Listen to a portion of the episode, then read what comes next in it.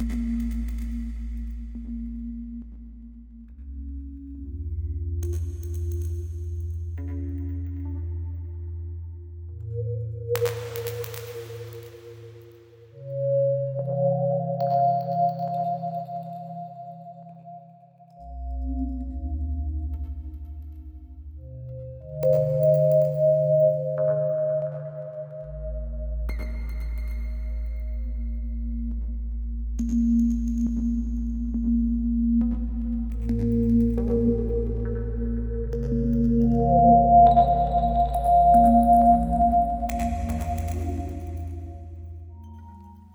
Muy buenas, bienvenidos a Radio Sirio, transmitiendo desde las bandas de continuidad.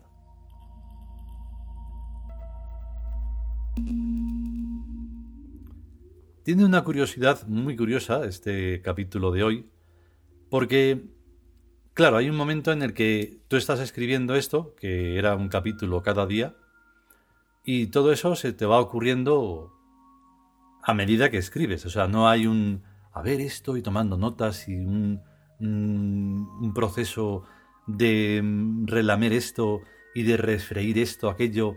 Y no, es una cuestión de que ese puente del que hablamos y que vamos a hablar también en este capítulo, pues tiene que estar bien hecho, comunicarte y escribir. Porque no se trata de hablar de los dioses como si fuera algo exógeno, es algo interno, que está en todas partes y que conecta con uno. Entonces, Claro, uno tiene un propósito, pero a veces no sale, no sale como uno quiere y se va uno agobiando. Y recuerdo un poco todo el proceso de este libro. Y entonces, pues, hay un momento en el que va a haber una nota del escribiente. Y esto es una nota de la locución. que lo digo porque, bueno, al final, pues se continuó. O sea que no es que terminemos. Y esto continuará. Vamos con el capítulo antes de que me enrolle más.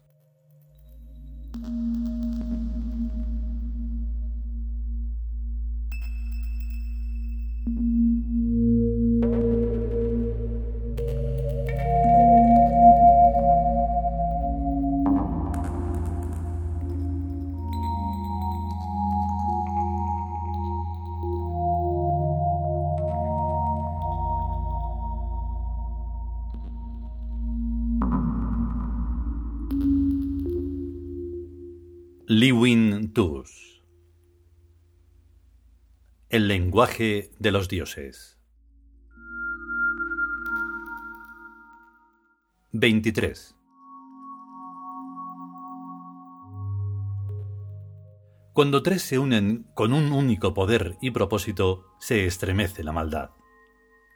El 3 es un número mágico, pero es un número mágico cuando el 3 forma una unidad. La maldad siempre se basa en el dos, el maldito dos. El egoísmo es siempre dual y es incapaz de admitir un tercer elemento.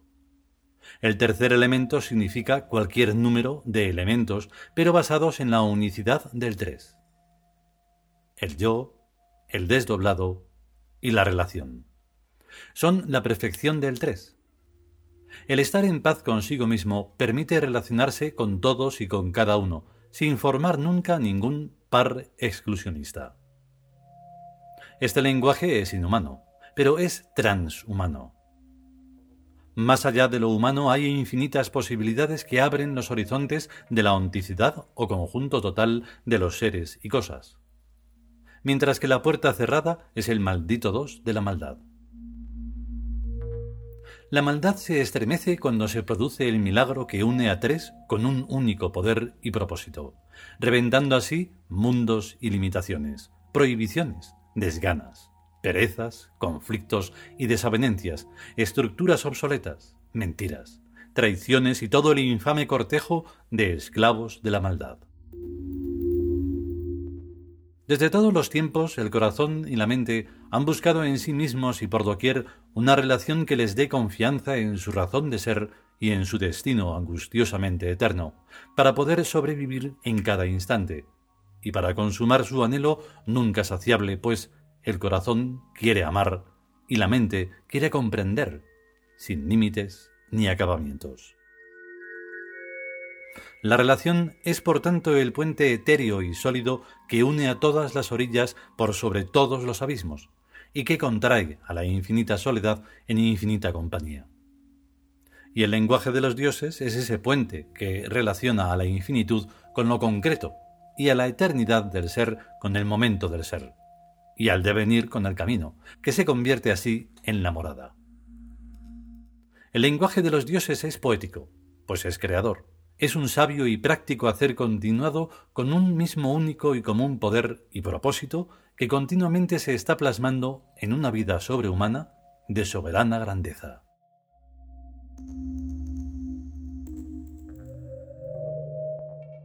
Nota del escribiente. Le estoy tomando verdadero pánico al Liwintus, no tanto a el lenguaje de los dioses, sino a tener que escribirlo. El lenguaje de los dioses está bien, pues todas las cosas nos hablan, cada una a su propia manera, pero escribirlo es terrorífico, porque resulta un galimatías que necesita dioses y ayuda para expresarlo y para entenderlo.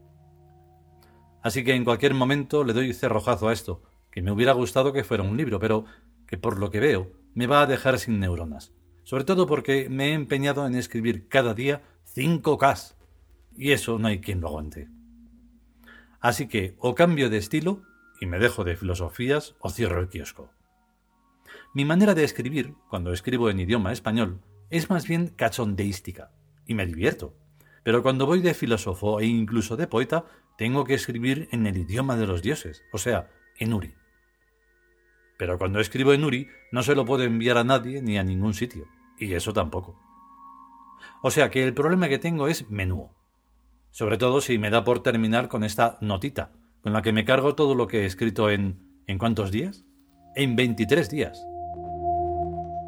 También es verdad que los libros suelen tener segunda parte, en ciertas novelas, e incluso en ensayos muy serios, por lo que a lo mejor me da por seguir escribiendo el Liwintus, pero desde luego en mi otro estilo.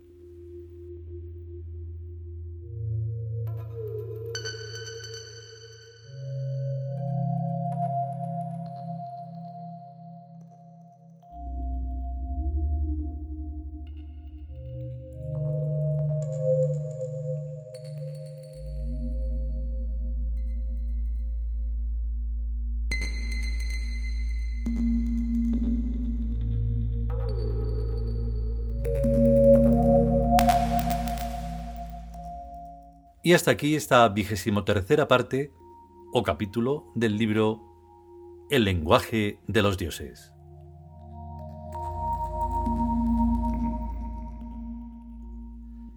Tenemos una, una, deidad o divinidad o arquetipo eh, de la mitología vikinga, perdón, de la mitología celta, que se llama Tri.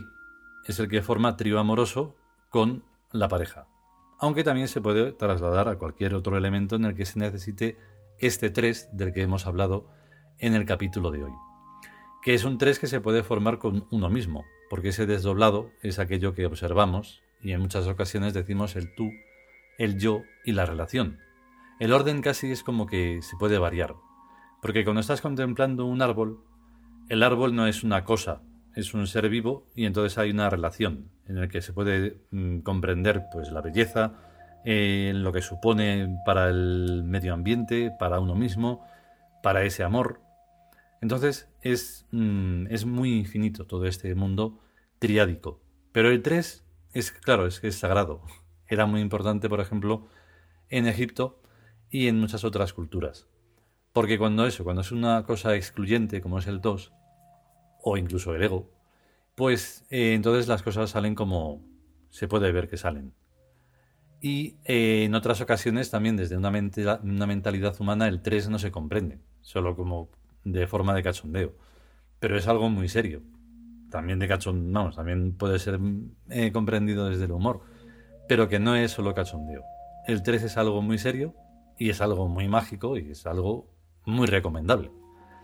Así que Espero que se haya comprendido lo mejor posible. Si podemos y sobre todo si queremos, volveremos con un nuevo capítulo. Mientras tanto, a cuidarse, a estar bien y hasta luego.